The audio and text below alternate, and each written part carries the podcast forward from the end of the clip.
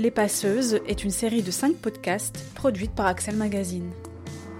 Les Passeuses explorent des enjeux féministes d'aujourd'hui, éclairés par les luttes historiques des femmes de l'association Vie Féminine et par d'autres organisations et militantes féministes belges. Les passeuses, ce sont toutes les femmes qui se passent. Information, expérience, savoir-faire collectif, combat politique féministe. Elles forment les premières mailles des solidarités. Elles donnent ainsi naissance à des changements pour toute la société. Je m'appelle Camille Wernars, je suis journaliste spécialisée dans les questions féministes et je suis la réalisatrice de ce podcast. Épisode 1 La nuit, elle croit à la lumière. Le féminisme en temps de crise, de la Première Guerre mondiale à la pandémie du coronavirus. Nous commençons ce podcast en février 2021, alors qu'un deuxième confinement, couplé à un couvre-feu, s'éternise en Belgique. Depuis bientôt un an, nous vivons au rythme des chiffres et des courbes qui suivent l'évolution des victimes de la pandémie de coronavirus. Le printemps est dans l'air, mais notre cœur n'est pas à la fête. Les médias ont récemment commencé à nous informer sur les effets psychologiques de cette crise qui dure, qui affecte nos corps tout comme nos âmes, et qui s'ajoute à des changements écologiques et sociaux. Un état de crise ne devrait-il pas forcément être temporaire? Alors que je tape crise dans un moteur de recherche sur mon ordinateur, je reçois une notification. C'est la linguiste Laurence Rosier qui m'envoie ses réflexions à ce sujet. Le mot crise. Le mot crise est abondamment utilisé dans les médias. Comme le dit la chercheuse Marie Végnard, il sert à désigner des événements de nature très différente. Hier, la crise était libyenne, nucléaire, financière.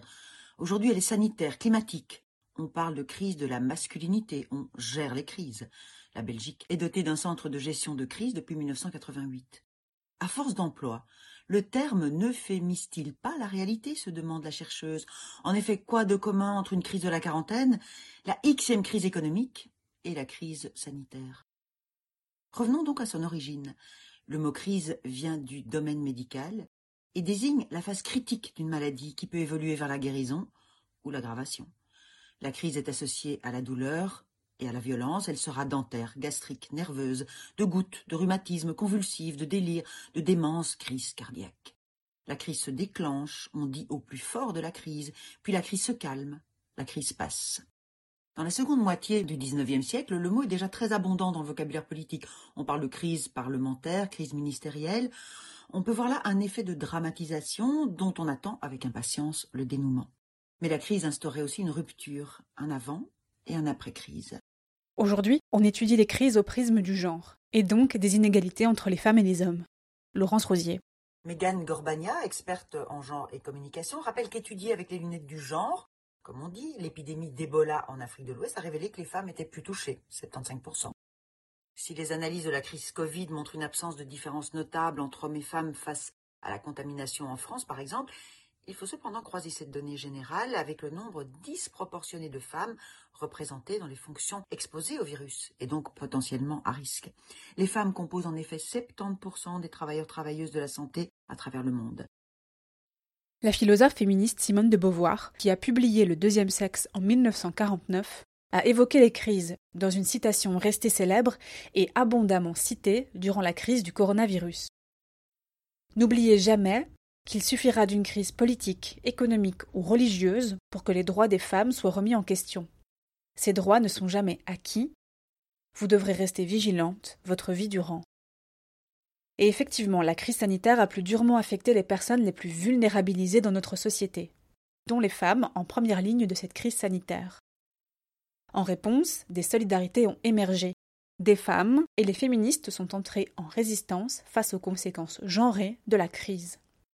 Dans plusieurs communes bruxelloises, par exemple, Vie Féminine a distribué les numéros d'urgence, comme la ligne d'écoute violence conjugale, dans les boîtes aux lettres, car de nombreuses femmes, et encore plus les aînés, n'ont pas facilement accès aux informations en ligne. Dès que le couvre-feu a été instauré, des messages ont également circulé pour expliquer que fuir une situation de violence était une urgence, et qu'il était autorisé de sortir dans ces cas-là. Mais puisque l'histoire des femmes, peu connue et peu enseignée, éclaire notre présent, nous avons eu envie de comprendre. Comment cela se passe-t-il pour les féministes lors d'autres crises de notre histoire? Est-ce que les solidarités sont possibles à chaque fois? Que ce soit la guerre de 14-18 et la guerre de 40-45, va vraiment être un moment de rupture dans le militantisme féministe. Catherine Jacques, historienne. Et qui va vraiment stopper des élans. Les, les féministes de l'époque estiment qu'elles doivent stopper, mettre en arrêt, en veille finalement leurs revendications pour se mettre au service de la nation. En Belgique, le mouvement de revendication autour du droit de vote des femmes est stoppé net par la Première Guerre mondiale. Les féministes se plient à un mot d'ordre la sauvegarde de la nation. L'Union patriotique des femmes belges est créée par Jeanne Brigode et Louise Van Den Plas le 8 août 1914. Elles apportent alors une aide matérielle à la population. La difficulté de la population belge, c'est manger. Et donc, il y a vraiment une misère euh, très importante et elles vont réunir toutes leurs forces là-dedans. Une partie d'entre elles s'investissent dans la résistance durant la Première Guerre mondiale, comme la baronne Marthe Boel.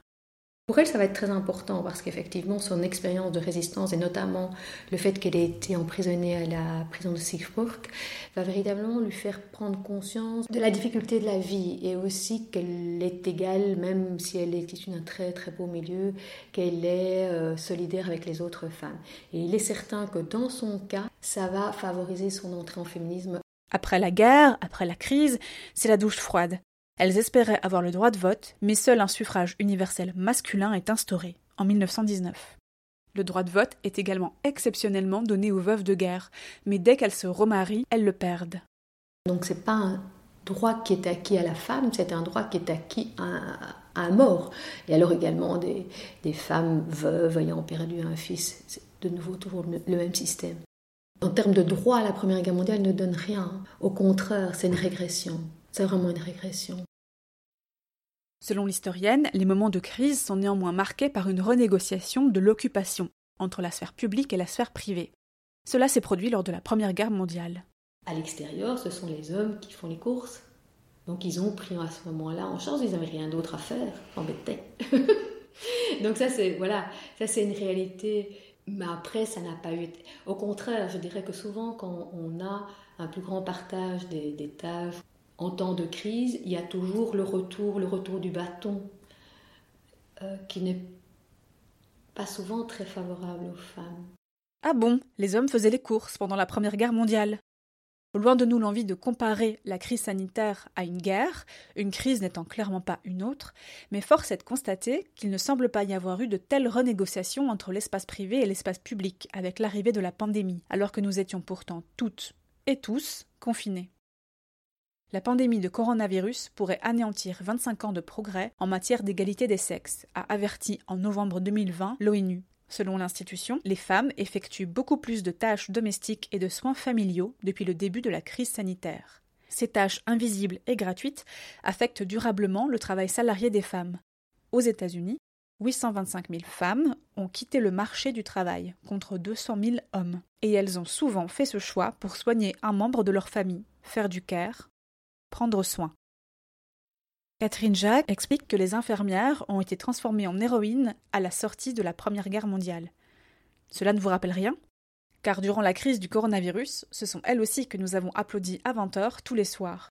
Et si je dis elles, c'est parce qu'elles composent plus de 80% du personnel des soins de santé dans notre pays.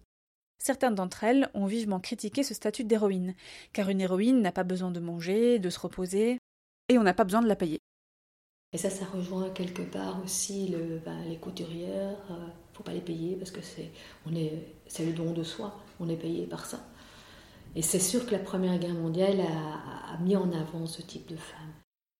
Arrive la période de l'entre-deux-guerres, qui n'est pas une période sympathique pour les femmes et leurs droits, notamment du fait de la crise économique. Dans sa thèse intitulée Travail féminin, retour à l'ordre, l'offensive contre le travail des femmes durant la crise économique des années 1930, Cécile Cheny montre que face à l'éducation des filles qui augmente et face à l'arrivée massive des femmes sur le marché du travail, des discours apparaissent pour demander que l'on protège le travail des hommes. Catherine Jacques précise que les femmes et les étrangers vont être exclus de certains endroits pour favoriser le travail masculin, ce qui crée des réactions féminines et féministes juste avant la Deuxième Guerre mondiale. D'après l'historienne, la Deuxième Guerre mondiale marque durablement les féministes, car il s'agit d'une guerre idéologique qui charrie le totalitarisme et le non-respect des droits humains. En réponse, grandit chez les féministes un discours égalitaire. Mais après la guerre, les résistantes reçoivent peu de reconnaissance, et ce n'est pas un hasard. Les années 50, on, ceci de nouveau, c'est on, sort de la guerre, donc qu'est-ce qu'il faut? On va valoriser le, résistant, donc il faut revaloriser euh, l'image de l'homme combattant pour pouvoir quelque part restaurer l'image de la nation. Et ça se fait toujours en parallèle avec l'image de la femme, effectivement, qui est une bonne ménagère, euh, qui s'occupe de sa famille, de ses enfants. Et donc on a de nouveau euh, une hyper-valorisation de la mère, de la femme au foyer, avec euh, des idées d'allocation de la femme au foyer, etc. En 1949, ça y est, les femmes ont le droit de vote en Belgique. Serait-ce le fruit de leur effort de guerre? Non, répond Catherine Jacques, qui y voit plutôt le résultat des efforts des féministes belges qui s'emparent de la Déclaration des droits humains des Nations Unies. La Belgique passe pour un pays rétrograde envers les droits des femmes et se doit de réagir. D'autres acquis législatifs suivront. Mais entre l'égalité formelle et l'égalité effective, le chemin est encore long pour les féministes, qui se lancent dans d'autres combats durant les années 60 et 70, dans la lignée des mouvements contestataires qui éclatent partout dans le monde, pour dénoncer les inégalités sociales, le racisme, le colonialisme et les atteintes à l'environnement.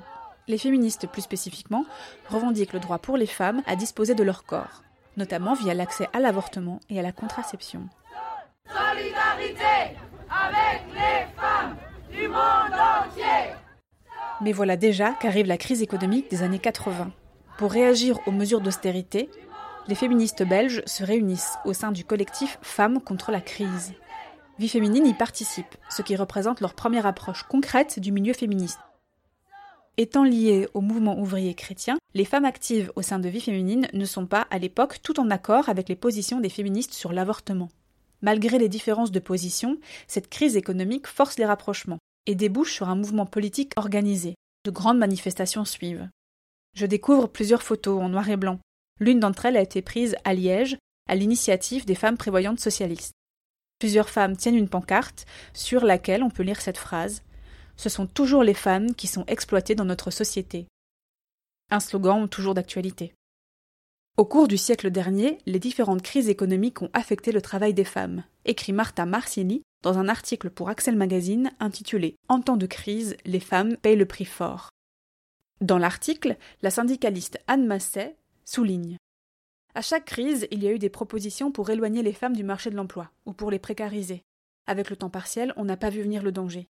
Puis la flexibilité s'est liée à tout ça, et les patrons y ont bien trouvé leur compte car en termes de charge sociale, un temps partiel est moins cher et permet d'adapter le travail aux exigences de l'entreprise. Ce qui fait que maintenant, dans les grandes surfaces, ils n'embauchent que des mi-temps pour toutes les fonctions de caissière, de réassortisseuse, etc. Les années 80, c'est aussi le temps de la guerre froide. L'Europe n'est officiellement plus en guerre, mais certains pays connaissent malgré tout conflits et instabilité politique. Ce morceau de musique là, justement, s'intitule Cold War, guerre froide en français.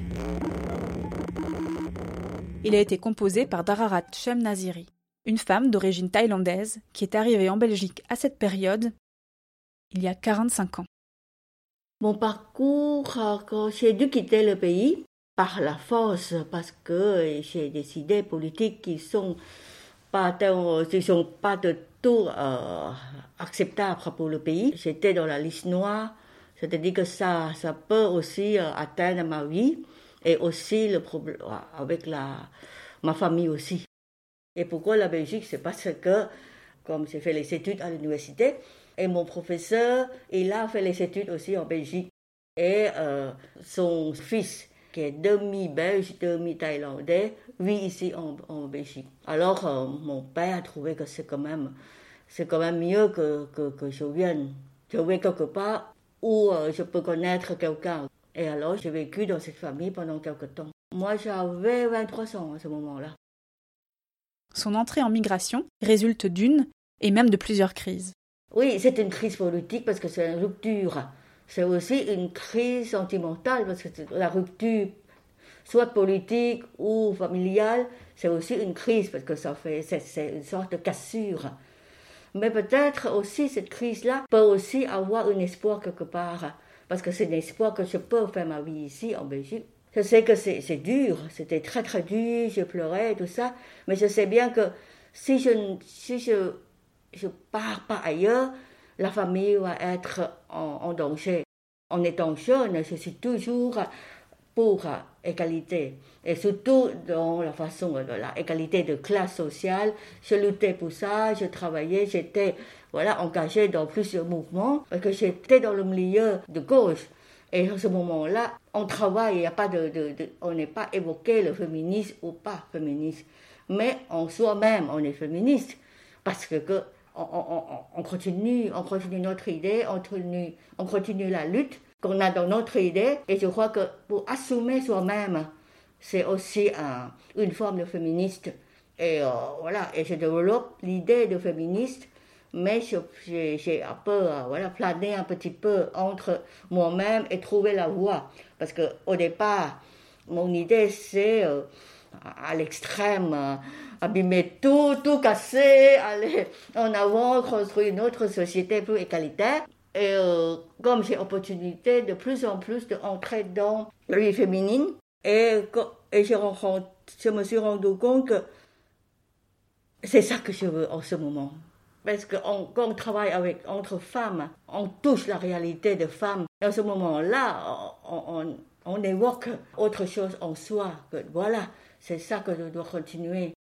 Elle participe à différentes activités au sein de Vie Féminine, comme l'atelier musical ou encore l'atelier couture. Dararat Naziri. Ah oui, parce que oui, quand j'étais en Thaïlande l'année passée, il y a un an, c'est le commencement de la crise euh, de, Covid. Et euh, dans la famille, on a déjà commencé à travailler des masques. Parce que là-bas, en Thaïlande, on, porte des masques à cause de la pollution. Et je vois bien que, voilà, les masques, il y a moyen de se protéger. Et j'ai commencé à donner cette idée-là parce que je vois qu'il y a des choses qui vont se passer, parce que je vois ça dans l'autre pays. Et j'ai même introduit voilà, une demande, eh, est-ce que dans le, cours, de, dans l'atelier, est-ce qu'on ne va pas commencer à faire des masques? Et euh, voilà, et ce moment-là, euh, il y a la, la, crise de Covid. Je fais pour... Euh, les maisons de repos, j'ai fait, fait des masques pour pour euh, la maison médicale et aussi ici autour du quartier qu'il y a, il y a beaucoup de solidarité qui se passe. Et en plus, ce que je fais aussi, évidemment, les masques sont gratuits. Mais je demande, par exemple, si on a des, bouts, de, des bouts de tissu, c'est pour aussi un partage, un échange. Si vous voulez, vous pouvez porter. Moi, j'ai reçu des tissus différents, j'ai recueilli des tissus, et, voilà, et ça fonctionne comme ça. Il y a des gens qui viennent chez moi, qui disent voilà, c'est des morceaux de tissu, parce que ça, ça se parle quand même. Hein. Ici, dans le quartier et ailleurs aussi, il y a une maison médicale qui m'a donné des tissus, et aussi à autres personnes. Et je crois que ça crée beaucoup de solidarité, et aussi esprit qu'on on peut l'avoir pas pas échange. Mais système, euh, j'ai envie de dire que voilà, il n'y a pas d'argent, il n'y a pas question d'argent dedans. Un échange entre des, objets, entre des petites choses et on peut faire quelque chose de bien. Euh, le problème de, de, crise en ce moment, ça évoque pas mal de, de, problèmes avec les femmes. Je vois de plus en plus la violence. Et là, je crois que c'est le rôle de féministe à, viser en ce moment toutes les gens qui sont au chômage, toutes les femmes qui ne trouvent pas de travail. C'est cette classe sociale-là qu'on doit viser aussi. Et je crois qu'il faut euh, faire le travail à ça. Parce que cette classe-là, ils sont là. De nouveau, qui va augmenter de plus en plus. Quand je vois ce système qui se passe, alors il y a pas mal de travail, mais c'est stimulant aussi en soi-même de dire, voilà, il y a des choses à faire malgré que voilà, c'est, la crise est, dure. Et avec ça, qu'est-ce qu'on peut faire avec? Il y, a, il y a beaucoup de rôles de, de, de, féministes là-dedans, de dire voilà, euh, on, va travailler, euh, il y a des, des, des, des, services des femmes qui n'existent plus à cause de la crise, comment on va faire, comment il faut aider les femmes, problème de sans-papier, qui existe encore de plus en plus, euh, problème de violence, malgré qu'on voit que maintenant c'est difficile parce qu'on ne sait pas, on sait pas euh, se réunir en personne, mais il y a toujours moyen. Outre les masques, Dararat Naziri a créé de la solidarité tout le long de la crise sanitaire, malgré les interdictions à se rassembler. Et maintenant, je travaille comme interprète pour aider les femmes qui ne savent pas parler français en cas de violence, en cas de, voilà, en cas de divorce. Et maintenant, j'ai l'occasion de rencontrer aussi euh, les, les, le groupe, le, groupe, euh, mouvement des femmes, hein, je parle femmes thaïlandaises, dans 12 pays en Europe. Et on se voit par, euh, par Zoom et on discute comment on fait, un problème psychologique, problème économique, socio-économique, tout ça et on se discute. Et ça, je crois que voilà, c'est un moyen de le faire, mais autrement.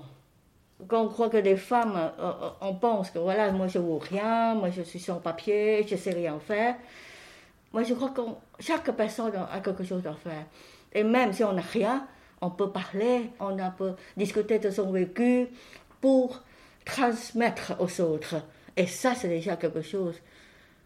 On peut aussi passer sa crise personnelle, son parcours, et, et transmettre aux autres, qui peut aussi transmettre aux autres sa crise de partie, sa crise de sentimentale, sa crise de trouver le travail. Chaque fois, c'est aussi un parcours de crise qui, qui continue.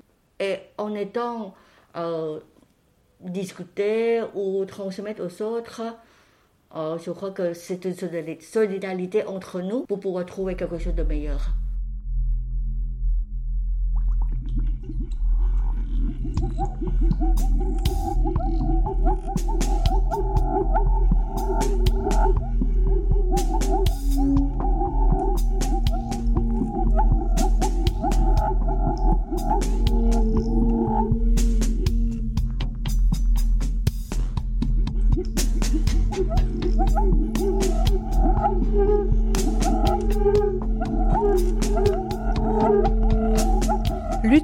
Coronavirus. Si les femmes s'arrêtent, les masques tombent. C'est le titre d'un article de Manon Legrand, écrit pour Axel Magazine au tout début de la crise sanitaire, fin mars 2020. Il aborde la question du travail de couture, gratuit et effectué en très grande majorité par les femmes. Comme mentionné par Dararat Shemnaziri, face au manquement de l'État et à la pénurie de masques, des réseaux bénévoles se sont lancés pour fournir en protection les hôpitaux et les citoyens et citoyennes. Annabelle Lox, costumière professionnelle, nous raconte comment elle a vécu ce début de crise.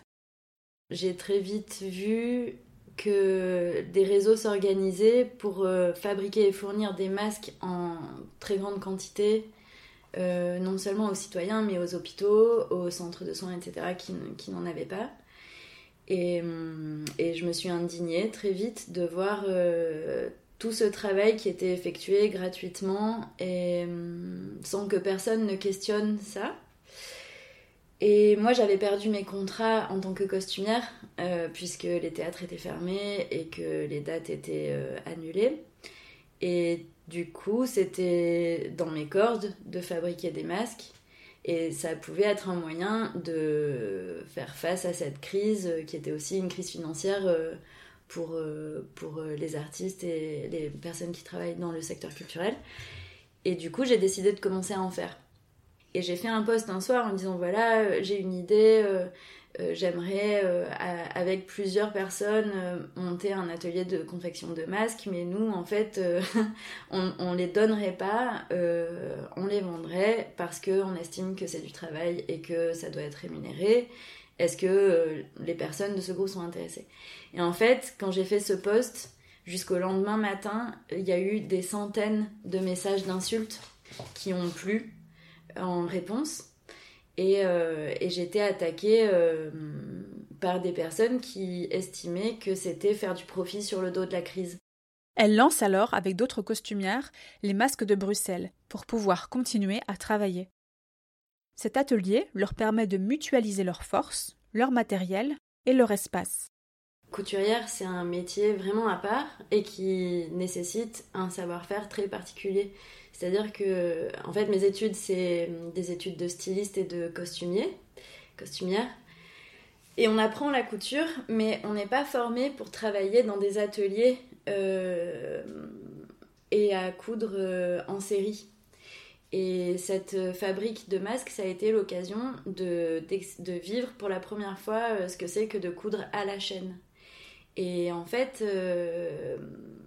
enfin, ça m'a permis de comprendre à quel point le travail à la chaîne, c'est un travail qui fait mal au corps et qui, qui fait mal à l'esprit. En fait, c'est violent. Nous, on, a, on était une quinzaine au masque de Bruxelles.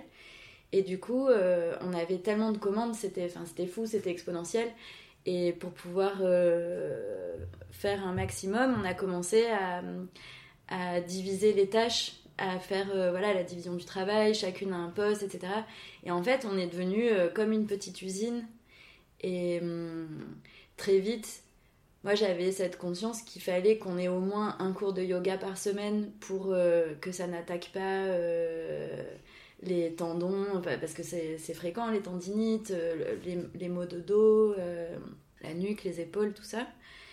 Et voilà, du coup, on, on s'est rendu compte qu'on partait dans, ce, dans cette direction-là, de la couture industrielle et qui est vraiment violente pour le corps et, comment est-ce qu'on pouvait adapter euh, les choses puisqu'on était maîtresse de notre projet pour qu'on pour qu'on puisse survivre. La question des conditions de travail des ouvrières inscrit la crise d'Annabelle Locks dans l'histoire. Durant la Première Guerre mondiale, nombreuses sont les couturières à se mettre en grève. En 1917, par exemple, c'est la grève de celle que l'histoire a appelée les midinettes en France. En Russie, la même année, les ouvrières qui travaillent dans les usines de textiles débrayent. C'est le début de la révolution russe, initiée par les femmes. En Belgique, lors de la crise sanitaire, face à cette situation, de cette crise des masques et de cette imposition du travail bénévole aux femmes, a émergé le mouvement militant et féministe Bas les masques, pour soutenir les milliers de couturières belges et françaises concernées, leur permettre de s'organiser et de rendre visible leur réalité des appels à bénévoles, euh, parce qu'à un moment, euh, je me posais la question si, en fait, pour lutter contre la propagation du virus, il avait fallu, imaginons, plus de respirateurs. Est-ce qu'on aurait osé demander euh, aux fabricants de respirateurs qu'ils offrent les respirateurs aux hôpitaux dans tous les pays du monde? Non, on l'a pas fait. si pour faire face à cette crise sanitaire, il fallait des vaccins dans le monde entier Est-ce qu'on irait chez euh, les grands big pharma euh, demander qu'ils offrent de quoi euh, vacciner la population mondiale? Ben non, c'est encore du business. Et en fait, ce qui, ce qui est étonnant, c'est que hum, étonnant, pas tant que ça, mais c'est que ce qui permet aux femmes de faire du commerce, c'est traité par les États comme, comme du hobby, comme un passe-temps. En tout cas, c'est vraiment à la fois un mépris pour la pratique de la couture, mais aussi pour euh, la capacité des femmes à participer à l'économie en fait, à, être euh, des, actrices de l'économie du pays. Et pour m'amuser, j'ai posé la question à des hommes évidemment, euh, si tu avais un savoir-faire qui permet de lutter contre la pandémie et que l'État te demandait de faire ça, on attendait de toi que si tu as un marteau chez toi, on va te demander de planter des clous toute la journée euh, pendant des mois. Qu'est-ce que tu vas faire? Et ben, généralement, ce qu'on me répondait, c'était je le fais euh, aller euh, quelques jours, max une semaine, et puis après, c'est fini. Et, et c'est terrible parce qu'il y avait une pression énorme qui s'exerçait sur les femmes qui témoignaient. Et c'est pour ça qu'on a créé les groupes Facebook bah, Les Masques. C'était pour permettre d'ouvrir la parole et à ces femmes de, se raconter, de raconter ce qu'elles vivaient. Et que ça reste pour l'histoire, que ça reste pour euh, les sciences sociales. Enfin, moi, c'était ça mon obsession, c'est il faut à tout prix pouvoir quantifier, objectiver et, euh, et que ça reste. Et, euh, et ce qu'elle raconte souvent, c'est la pression, c'est-à-dire, mais t'as une machine à coudre chez toi et tu fais pas de masque. et du coup, c'était non seulement les médias qui relaient les appels, mais en plus un entourage proche ou euh, le voisinage euh, qui fait peser ça. Euh. Parce que la couture est déjà une pratique qu'on attribue aux femmes, c'est-à-dire je connais très très peu d'hommes qui ont une machine à coudre et c'est déjà un problème en fait, en soi. Que les femmes soient censées traditionnellement fabriquer les vêtements pour toute la famille et que ça se soit resté. Je crois vraiment que si ça avait été un savoir-faire euh, masculin qui était tellement en pénurie, les États n'auraient pas osé faire appel à la générosité et exiger la gratuité. Non seulement les, femmes étaient confinées euh, comme tout le monde, mais en plus elles, sont encore une fois confinées dans le secteur euh, non, marchand, non monétaire, euh, et on les empêche d'être à l'endroit dans le monde où leur savoir-faire leur permet d'être indépendantes économiquement. Et, je pense que si elles avaient pu l'être, indépendantes économiquement, dans ce projet de fabrication de masques, ça leur aurait offert un levier de négociation supplémentaire derrière pour euh, des revendications euh, politiques. Et, pour moi, c'était clairement euh, de la domination économique qui, qui, se, qui, qui, se déployait. La plupart du temps, c'est des femmes qui ont vidé leur stock de tissus, puisque alors que les bricots étaient ouverts pour que les messieurs aient de quoi s'occuper on avait fermé les merceries et les magasins de tissus. Donc non seulement on travaillait à la chaîne, mais en plus, ça nous prenait un temps infini d'arriver à trouver les matières premières. Ça nous était même pas rendu plus facile en fait. Une de leurs revendications principales est de savoir combien de femmes avaient cousu des masques et combien de masques en moyenne. On n'a pas eu les réponses qu'on attendait et je pense que pour que le mouvement soit plus durable, il aurait fallu qu'on puisse avoir euh, de temps en temps des,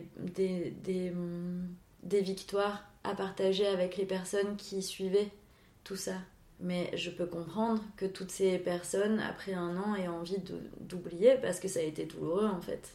Donc je pense qu'on a fait notre part pour rendre le problème visible non seulement visible parce que d'un coup des milliers de couturières fabriquaient des masques, mais visible parce que en fait nous on mettait des mots là-dessus qui n'étaient pas euh, les mêmes que, que bravo à Gisèle et, et sa copine qui ont fait 50 euh, masques pour euh, leur voisinage. nous en fait ces deux femmes-là on a envie de, de, de, les de les réconforter, de, de, de réparer l'injustice qui leur a été faite. Je pense qu'à l'heure qu'il est, on a réussi à faire en sorte que ça reste comme une injustice qui a été faite, mais une injustice massive. Pour moi, c'est, ça a été vraiment une insulte aux femmes toutes, et non seulement aux femmes toutes, mais en plus aux travailleurs en général, parce que c'est non seulement une atteinte à la dignité des femmes, et au travail des femmes, mais c'est en plus une atteinte au droit du travail dans son ensemble. On voit déjà partout en fait que les salaires sont euh, déjà euh, diminués, etc. Enfin, je voyais dès le départ que ça allait avoir des conséquences euh, qui dépassent le groupe femmes. Et c'est ça que je trouvais intéressant aussi à ce moment-là, c'était de voir comment en fait se battre pour un projet féministe c'est se battre pour un projet euh, qui, touche la société dans son ensemble. Est-ce que le mouvement euh, va continuer? En tout cas, c'est quelque chose qui est un peu latent, mais qui, à mon avis, va renaître transformé. et avec d'autres euh, préoccupations et d'autres revendications. Le soir, après notre discussion, il est 21h. Je reçois une nouvelle notification sur mon GSM. C'est Annabelle. Elle m'écrit. Coucou Camille, je me sens un peu nulle, j'espère que c'était ok tout à l'heure pour toi mes réponses à tes questions. Je t'envoie des musiques qui m'ont porté pendant les mois de ballet masque. Parmi celles-ci, une chanson en polonais. Il se trouve que j'apprends cette langue, c'est celle de mon compagnon. La chanson commence par ces mots Jestem kwaciem, viandne bez wody. En français, cela signifie Je suis une fleur, sans eau, je me flétris.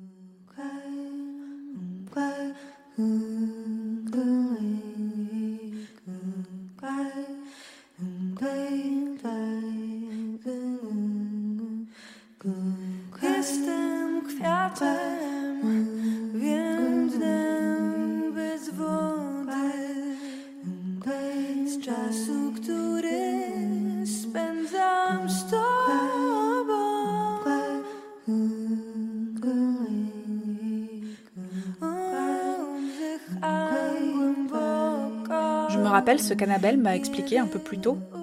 Les larmes me montent aux yeux. La manière dont je l'ai vécu personnellement, en fait, je l'ai compris plus tard.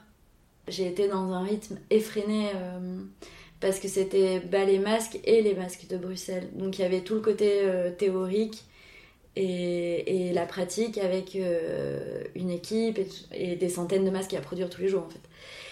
Et du coup, sur le moment, il n'y avait aucune prise de recul possible. C'était juste continuer d'avancer et être en ligne tout le temps avec ce en quoi je croyais. Et en fait, c'est seulement plus tard que j'ai compris que qu'à travers tout ça, ce que j'ai essayé de faire, c'est euh, de rétablir une justice. Et en fait, mon parcours en tant que femme, c'est d'avoir à un moment euh, déposé des plaintes pour des agressions sexuelles et des viols. Et euh, mes plaintes ont toutes été classées sans suite, malgré des preuves, malgré des investigations, malgré des, des, expertises psychiatriques des auteurs des faits, etc. En fait, tout était en ma faveur. Et euh, pourtant, euh, le même procureur a classé ses plaintes sans suite. Et en fait, je pense que ce qui s'est passé avec bah, les masques, c'est que je me suis dit, ok, en fait, j'ai pas réussi.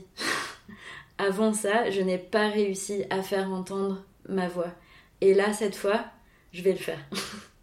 Et quelque part, les injustices subies avant ont rendu celle-là qui me dépasse, parce que là, on parlait de milliers de femmes et pas que de moi. Mais là, c'était encore plus, euh, c'était encore plus important d'arriver à faire porter cette voix. Et du coup, la manière dont je l'ai vécu, c'était je ne lâcherai pas. Ce combat-là, on va pas me l'enlever en fait. Personne va m'arrêter. Et en fait, ça donne une force incroyable. Enfin, quand j'y pense, euh, c'était faramineux en fait, c'était dingue. Et, et, quand je prenais la parole pendant ces semaines, ces mois-là, je savais en fait que ça allait euh, être vu et lu et tout ça. Et j'avais très très peur en fait de m'exprimer euh, les quelques fois où je me suis exprimée à la radio ou à la télé. C'est hyper impressionnant. Mais en fait, j'avais cette force fois dix mille, fois euh, autant de couturières qui étaient là en train de subir une injustice. Et je savais que ce que j'avais à dire, c'était euh, légitime. En fait, cette fois-là, mais comme les fois d'avant, j'étais convaincue de ma légitimité. Mais là, par contre, euh, je sentais que que personne pouvait classer cette plainte sans suite, en fait il n'y avait personne pour dire non, on va arrêter euh, l'enquête. Puisque euh, je me suis oubliée et j'étais tellement préoccupée par euh, cette question pour les femmes, pour les couturières, et eh ben j'ai laissé ma situation socio-professionnelle se dégrader pendant tous ces mois. Et je me retrouve aujourd'hui là, pendant qu'on se parle, dans un studio, une pièce voilà, enfin, mon cas euh, au niveau administratif avec euh, des problèmes de chômage, de documents, de tout est en retard. Euh, voilà, ça c'est un petit peu abîmé. En revanche, du coup, j'ai. Ben, je me suis découverte à travers tout ce qui s'est passé avec ben, les masques et les masques de Bruxelles. Et j'ai rencontré un sociologue qui, qui m'a proposé euh, de, de, déposer une candidature pour faire ce master euh, à la FOPES, à Lucien Louvain. Et depuis le mois de septembre, j'étudie euh, l'histoire de la philosophie politique, l'histoire des courants économiques, la sociologie. Et, et, ça va durer trois ans, donc je pense que je vais avoir encore beaucoup de, de matières différentes. Et, et donc, comment est-ce que je sors de cette crise? Euh, je pense que euh, cette crise, je savais déjà que j'étais combative et que je me battais déjà pour euh, mes droits. Mais ce que cette crise a fait, c'est qu'elle a accéléré et amplifié cette chose-là. Et, et démarrer ce master depuis septembre, c'est pour moi une manière d'aller plus vite et, et plus vers euh, mon, rêve en fait d'une société plus juste. Et en fait, d'ailleurs, quelque chose que j'ai jamais dit, c'est que au mois de janvier, j'ai dû avorter, donc deux mois après le début de la pandémie, et que trois, trois semaines après cet avortement, un soir vers 21h, j'étais dans un bus et d'un coup, j'étais entre la vie et la mort. En fait, j'avais fait une hémorragie et autour de moi, c'était une piscine de sang. Et hum, ça, c'était le 6 février. Demain, ça fera un an en fait, cet accident. Et il faisait nuit, il faisait froid. Personne ne m'a aidé dans le bus. Tout le monde a eu peur. Et j'ai, je me suis traînée jusqu'au chauffeur à qui j'ai demandé euh, euh, de me laisser descendre du bus parce qu'il fallait que j'aille aux urgences. Et au lieu de faire son travail, il était au feu, à l'arrêt, et il a ouvert les portes du bus et il m'a laissé descendre. Je me suis abritée dans un. J'ai trouvé un parking euh, euh, dans lequel je me suis abritée, et enfin quelqu'un m'a trouvé là et a appelé les secours. Et vraiment, c'était limite, limite. Et en fait, quand le confinement a démarré en mars l'année dernière, moi, ça faisait un mois que j'étais confinée parce que j'étais en train de, euh, de me retaper suite à cet accident. Cette chose qui était tellement liée à ce qu'est la vie d'une femme et la violence. Et en fait, tu vois, pendant un mois, je me retapais et je me disais, ok, en fait, aujourd'hui, en 2020, si là j'avais été en campagne, ou si là j'avais été euh, dans un autre pays, enfin, tant de femmes meurent avec euh, suite à ce genre d'accident. En tant que costumière, qui est un métier précaire, au moment où j'ai avorté, j'étais sous contrat pour une création. Et nous, en fait, les costumières, euh, quand on a un contrat, on peut pas dire bah, je vais pas venir parce qu'en fait, euh, je me mets en congé maladie. Quand il y a une première, il y a une première. Le lendemain de l'avortement, qui s'était très très bien passé, je suis allée travailler. Parce qu'en fait, quand on a du travail en tant que costumière, bah, on a de la chance. Et donc, euh, je suis allée travailler pour un salaire de merde, traitée comme une merde par un producteur qui est un misogyne qui exploite de toute façon euh, tout ce qui peut lui rapporter de l'argent. Et, hum, et en fait, pour arriver à avoir un salaire normal en tant que costumier, il faut travailler euh, trois fois le nombre d'heures pour ce, que ce pour quoi on est payé. Et dans ces conditions-là, je n'ai pas été à mon rendez-vous de contrôle deux semaines après l'avortement parce qu'il fallait que je travaille. Et en fait, lors de ce rendez-vous-là, si j'avais été, on aurait fait une échographie, on aurait vu qu'il y avait un problème et j'aurais évité cet accident. Mais donc en fait, c'est ça aussi qui m'a mise vraiment en colère, c'est de voir à quel point euh, la précarité euh, professionnelle, euh, la précarité de mes revenus avait un impact si grand sur ma vie je pense qu'avec euh, une situation beaucoup plus confortable, financière, on peut se permettre de prendre trois heures, euh, une demi-journée euh, pour aller à son rendez-vous chez un gynéco. Quoi. Et que tant qu'on maintiendra les femmes dans des situations de précarité, on les met en danger. Et on les met pas en danger de juste avoir une retraite inférieure à celle des hommes, on les met en danger de mort. Et on les met en danger de mort dans des villes comme Bruxelles, capitale de l'Europe.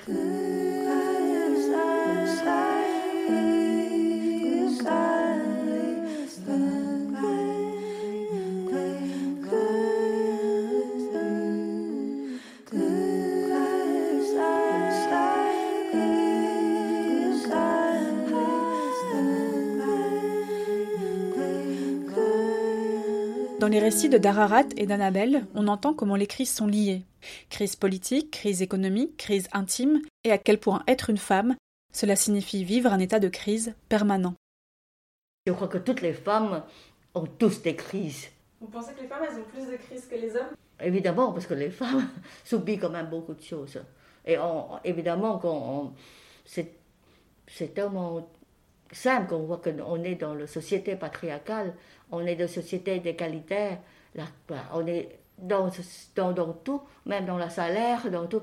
C'est tellement évident, évident. Et les femmes supportent plus. Et je crois que toutes les crises peuvent avoir des choses de qui, qui évoque quelque chose de bien. Quand on voit une fleur, par exemple, un fruit qui fait un fleur, c'est aussi une crise de sortie de quelque part.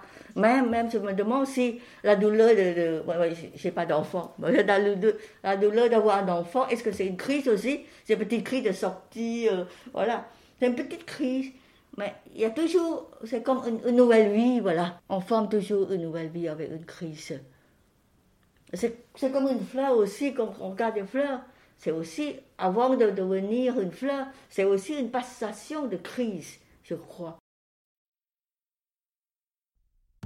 Merci pour votre écoute. Ce podcast a été réalisé dans le cadre des 100 ans de vie féminine. Cet épisode n'aurait pas pu se faire sans certaines passeuses. Soisic Dubo, coordinatrice au sein de Vie Féminine, Juliette Masquelier, historienne, Juliette Bosset pour la musique du générique, Sabine Panet, rédactrice en chef du magazine Axel, et Stéphanie D'Ambroise, secrétaire de rédaction. Merci à elle.